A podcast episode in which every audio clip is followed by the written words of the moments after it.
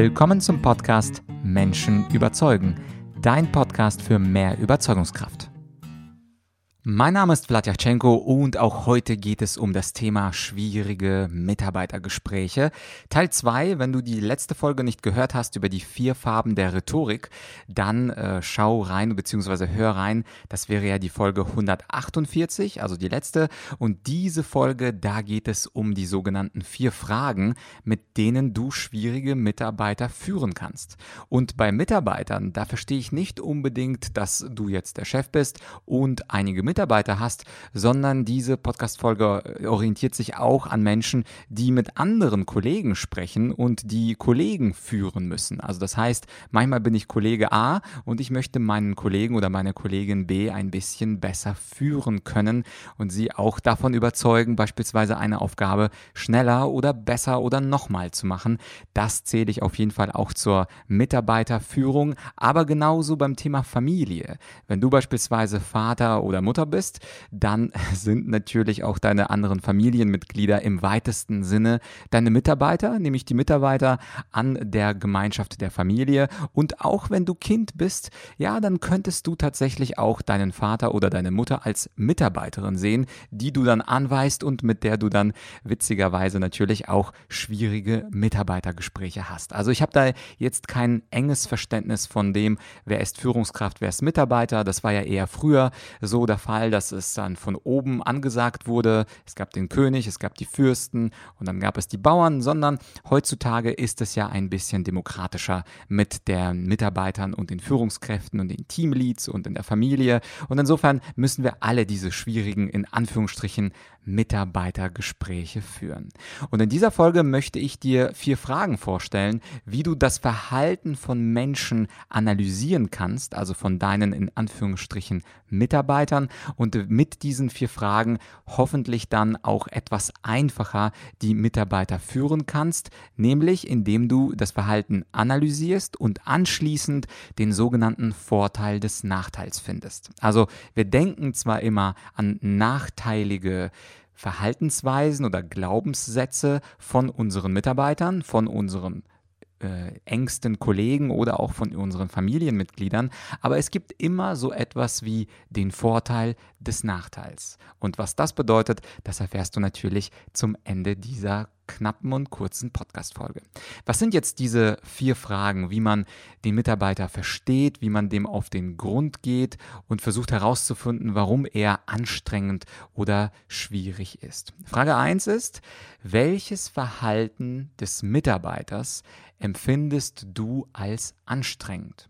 Es gibt tatsächlich, denken wir bei Menschen gleich an, oh, der Klaus, die Petra, die sind anstrengend, aber es geht schon bei dieser ersten Frage, sich genau mal Gedanken zu machen, sich mal für 15 Minuten hinzusetzen und zu sagen, welches Verhalten genau findest du anstrengend? Also zum Beispiel, dass äh, der Kollege, der Mitarbeiter gar nicht sich an Vereinbarungen hält, dass er sich immer in den Mittelpunkt spielt, dass er beispielsweise häufig widerspricht, dass er unterbricht, dass er viel Negativität und Frustration zum Ausdruck bringt. Es gibt ja diese Menschen, die egal was passiert, schlecht gelaunt und negativ sind. Auch wenn was Gutes passiert, sind sie dennoch schlecht drauf, denn sie finden irgendeinen Nachteil immer. Oder es gibt vielleicht Leute, die sich sch äh, schnell ablenken lassen, beziehungsweise Deadlines die ganze Zeit verpassen. Und möglicherweise sind das auch mehrere Verhaltensweisen des Kollegen, des Mitarbeiters, vielleicht manchmal auch des Chefs. Auch Chefs sind ja in gewisser Weise unsere Mitarbeiter. Sie arbeiten daran mit, dass es uns gut geht im Unternehmen. Und insofern ist diese erste Frage meiner vier Fragen, welches Verhalten genau findest du anstrengend? Und natürlich könnte es sein, dass hier mehrere Punkte zum äh, Vorschein kommen. Das heißt also, die, die ich aufgezählt habe, die paar, das könnten Möglichkeiten sein, aber natürlich ist das immer individuell. Ich empfehle also, so eine Art Mappe anzulegen und mit Mappe meine ich jetzt einfach nur ein Blatt Papier, möglicherweise mit einer Skizze äh, des Übeltäters oder der Übeltäterin und dort einfach diese vier Fragen. Welches Verhalten genau ist anstrengend? Gerne Mehrfachnennung möglich. Damit wir uns einfach ganz detailliert und differenziert mit dem sogenannten Fehlverhalten in Anführungsstrichen, es ist eigentlich kein Fehlverhalten, dazu komme ich gleich, aber dass wir das Fehlverhalten richtig Stück für Stück analysieren können. Anschließend kommt dann Frage 2. Und Frage 2 ist, nachdem wir diese störenden Dinge ähm, uns aufgeschrieben haben, Frage 2 ist, in welchen Situationen zeigt der Mitarbeiter dieses störende Verhalten? Das heißt also, bei Frage 1 haben wir definiert, welches Verhalten stört. Und als zweites fragen wir uns, ein bisschen genauer, sind da Muster zu erkennen? Also wann, um welche Uhrzeit oder wem gegenüber, unter welchen Umständen zeigt der Mitarbeiter dieses Verhalten, was uns stört? Beispielsweise könnte es sein, dass der Mitarbeiter dieses Verhalten an den Tag bringt, wenn er mit dir spricht, äh, mit dem Kollegen oder mit dir als Führungskraft, dass eigentlich dieses Verhalten sonst gar nicht da ist. Oder umgekehrt, dass dieses Verhalten, dass zum Beispiel jemand ganz, ganz frech ist und mit verbalen Attacken Menschen, Kollegen attackiert, dass du beispielsweise auch als Führungskraft nichts davon mitbekommst, aber du weißt, wenn er unter Kollegen ist oder wenn ein ganz bestimmter anderer Kollege dabei ist, dann fängt es plötzlich an, etwas heikel zu werden. Oder beispielsweise, wann vor der ganzen Gruppe oder in Teamsitzungen oder es ist immer abends Richtung ähm, Feierabend, Richtung 16, 17, 18 Uhr. Vielleicht äh, arbeitest du ja auch in einer Großkanzlei und dann eher gegen 23.30 Uhr. Aber in welchen Situationen und wann zeigt dieser Mitarbeiter das störende Verhalten? Also noch ein bisschen genauer reingezoomt. Die Frage 3, das ist eine Frage, die dich wahrscheinlich noch mehr herausfordern wird. Die ersten zwei Fragen waren analytisch beobachtend, aber jetzt wird es ein bisschen psychologisch psychologisch. Das bedeutet, die Frage 3, wir könnten uns die Frage stellen, welches Bedürfnis könnte hinter diesem störenden Verhalten stecken? Denn hinter jedem Verhalten eines jeden Menschen verbirgt sich irgendein Bedürfnis. Wir Menschen sind Egoisten von Natur aus. Immer wenn wir etwas tun, da steckt immer irgendetwas dahinter. Also alle haben natürliche Bedürfnisse, das ist uns allen klar. Vielleicht kennst du auch diese Maslow-Pyramide, die mit äh, den ganzen natürlichen biologischen Bedürfnissen beginnt beginnt wie Essen, Trinken und endet äh, auf Stufe 5 mit der Self-Actualization, also mit der Selbstverwirklichung. Aber wir müssen jetzt nicht über Maslow sprechen, vielleicht in einer anderen Podcast-Folge. Hier geht es bei Frage 3, wie gesagt, in psychologische Anamnese hinein, also diese Analyse, was könnte der Grund hinter dem Verhalten sein. Beispielsweise möchte in einem Teammeeting der Mitarbeiter mehr gesehen werden. Wenn jemand im Mittelpunkt sich immer aufspielt, vielleicht braucht er ein bisschen mehr Wertschätzung. Also er muss im Mittelpunkt stehen, weil er äh, umgangssprachlich gesagt einfach zu wenig Applaus bekommt. Und einige Mitarbeiter brauchen diesen Applaus, einige brauchen ihn nicht. Aber möglicherweise drängt sich dieser Kollege Mitarbeiter oder vielleicht auch ein Familienmitglied immer in, der, in die Mitte auf, weil er nie von niemandem gelobt wird. Und das ist natürlich schade. Vielleicht ist der Mitarbeiter aber auch ehrgeizig und will sein Können unter Beweis stellen. Also er möchte zeigen, wie toll er ist und möchte ähm, einfach sich deswegen in eine ganz bestimmte Verhaltensweise bringen. Beispielsweise, wenn er sich immer gegen andere aufspielt und das ganze Leben als Wettbewerb sieht und will damit eigentlich nur zeigen, dass er etwas richtig gut drauf hat, indem er es besser kann als die Claudia, aber in Wirklichkeit will er jetzt nicht die Claudia vernichten, sondern er möchte einfach nur vielleicht dir als Chef oder dir als Vater, wenn es eine Tochter oder Sohn ist, einfach nur zeigen, dass er etwas oder sie etwas drauf hat. Vielleicht gibt es auch ähm, einfach das Bedürfnis, gesellig zu sein und Spaß bei der Arbeit zu haben. Es soll ja tatsächlich Leute geben, denen Arbeit Spaß macht. Und wenn man zum Beispiel so einen Clown hat, der Clown hat auch Vorteile. Das heißt also, wenn die Stimmung im Unternehmen nicht so gut ist, wenn man beispielsweise sich inmitten einer Wirtschaftskrise, nennen wir sie zum Beispiel Corona-Krise, befindet, dann ist es eigentlich gut, auch jemanden zu haben, der gesellig ist und Spaß vertreibt und versucht, witzig zu sein, auch wenn er nicht immer witzig ist. Und vielleicht will er dieses Bedürfnis durch sein Verhalten ein bisschen nach vorne stellen. Vielleicht hat er auch das Bedürfnis nach Unabhängigkeit und sagt, wie so ein Rebell, nee, also will ich nicht bis zu dieser Deadline machen, nein, aber hat möglicherweise etwas andere Stärken. Das heißt also, bei Frage 1 notierst du dir einfach nur das Verhalten, was dir nicht gefällt. Bei Frage 2, da äh, analysierst du, in welchen Situationen und um welche Uhrzeiten, mit welchen Menschen er dieses störende Verhalten zeigt. Bei Frage 3 überlegst du dir, was ist das psychologische Bedürfnis deines Kollegen, Kollegen, deines Mitarbeiters, deines Chefs, deiner Mutter, wem auch immer. Und schließlich Frage 4. Und das ist die schwierigste Frage. Und zwar, wie gehst du jetzt mit diesem Mitarbeiter um? Und das nenne ich am liebsten, wie nutzt du jetzt den Nachteil zu deinem Vorteil? Also wie nutzt du das ungünstige Verhalten eines Mitarbeiters X zu etwas Positivem. Also finde den Vorteil im Nachteil. Beispielsweise, wenn ein Mitarbeiter gerne gesellig ist, wenn er sowieso gerne spricht, wenn er viel Smalltalk braucht, dann könnte es doch eine Idee sein, diesen Mitarbeiter in seiner Tätigkeit mit Kundengesprächen und mit Support-Tätigkeiten, also mit Außenkontakt mehr auszustatten, ihn also möglicherweise aus einer Rolle innerhalb des Teams, wo er möglicherweise auch andere Menschen stört und ablenkt, in eine äußeren Kontaktrolle zu stellen. Ob das jetzt Support ist, ob das Kundengespräche sind, ob das Präsentationen sind, hängt natürlich vom Reifegrad dieses Mitarbeiters ab, aber dass man ihm einfach die Aufgaben zuteilt, die genau seiner sogenannten störenden Verhaltensweise entsprechen. Und insofern wird es gar nicht stören. Also wenn er die Programmierer nicht äh, stört, indem er gesellig von seinem Wochenende erzählt, äh, sondern einfach mit seinen Kunden tratscht und quatscht und netzwerkt, dann ist es ja für seine neue Tätigkeit oder für seine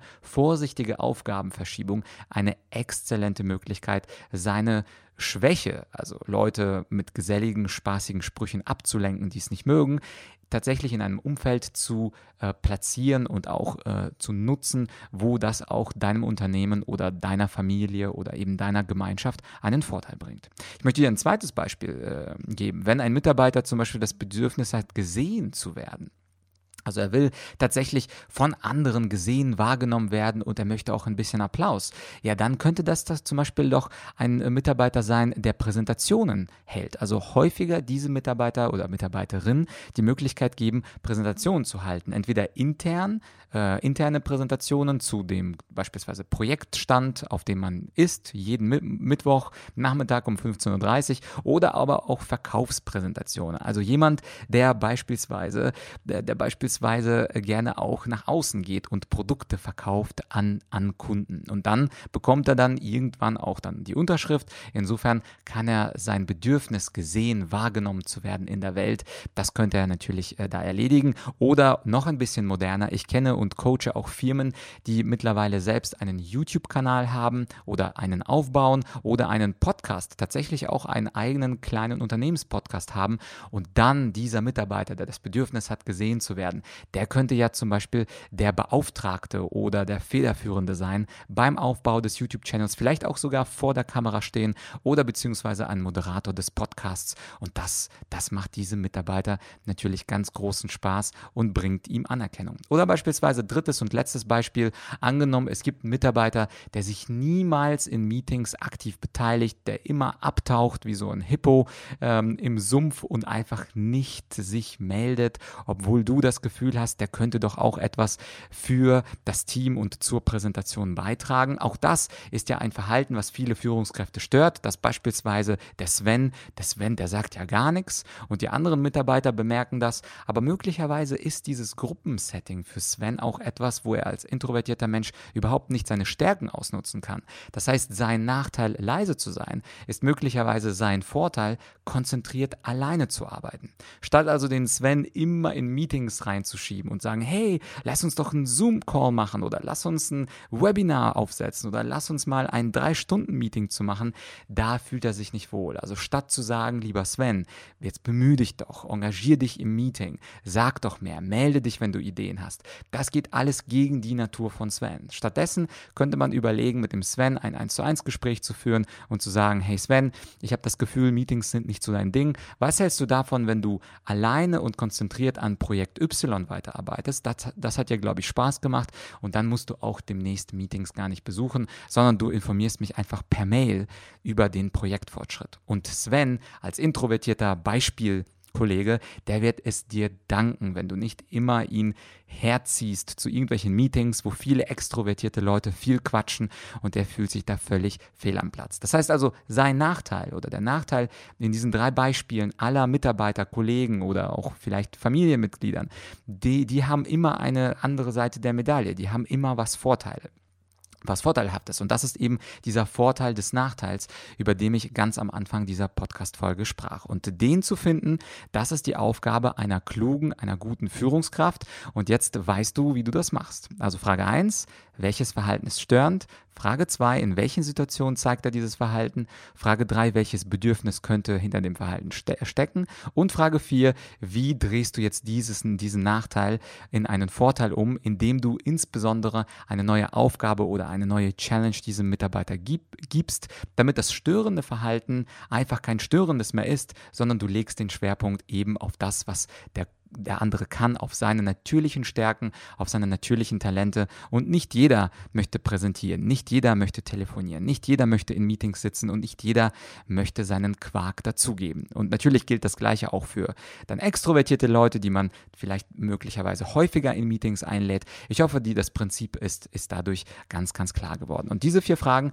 die helfen dir dabei. Und diese vier Fragen, die findest du auch ähm, in einem Blogartikel schön für dich zusammengefasst.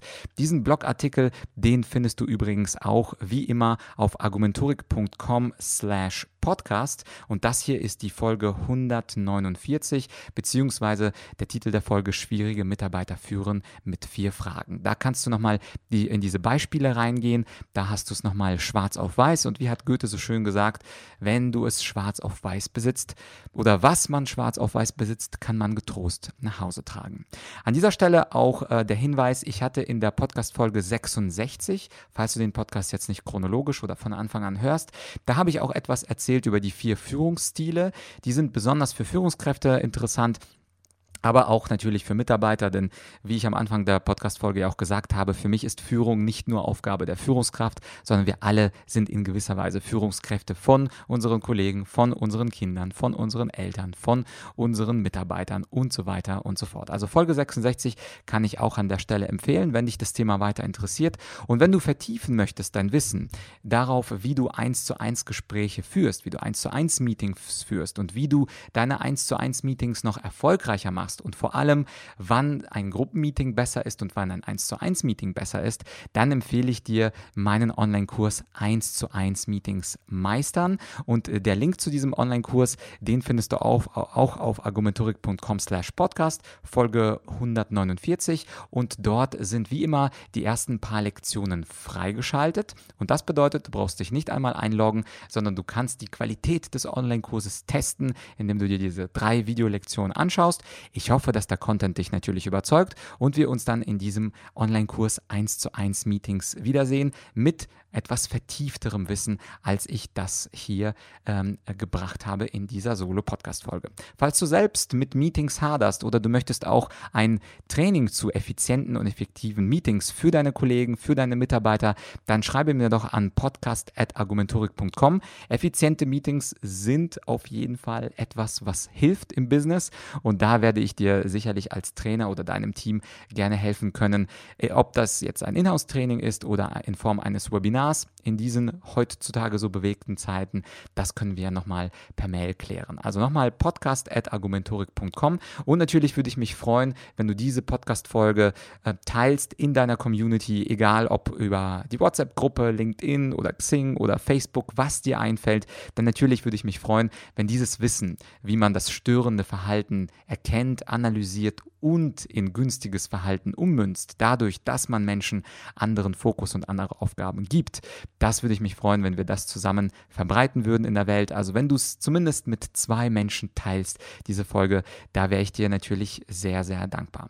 Als nächstes kommt dann mal wieder nach zwei Podcast-Solo-Folgen als nächstes eine Interview-Folge. Wer der Gast sein wird, das möchte ich natürlich nicht verraten, denn du sollst natürlich einen guten Grund haben, diesen Podcast zu abonnieren. Mich würde es freuen, wenn du den Podcast auch bewerten kannst. Falls du ihn schon bewertet hast, großes Dankeschön. Falls du nicht weißt, wie du ihn bewerten kannst, findest du eine Anweisung oder eine Erklärung dazu auf äh, bewährte.argumentorik.com. Und ansonsten hören wir uns in ein paar Tagen mit einem sehr, sehr spannenden Interviewgast. Das war's also für heute und wenn du möchtest, eine mini freiwillige Hausaufgabe für dich, also eine Umsetzungsaufgabe, mach es doch zumindest mit den vier Fragen für eine Person die du gerade als erstes im Kopf hattest, als ich schwierige Gespräche oder schwierige Mitarbeiter gesagt habe und teste diese vier Fragen für dich aus. Und wenn du dazu auch ein Feedback hast für mich, dann gerne auch an podcast.argumentorik.com.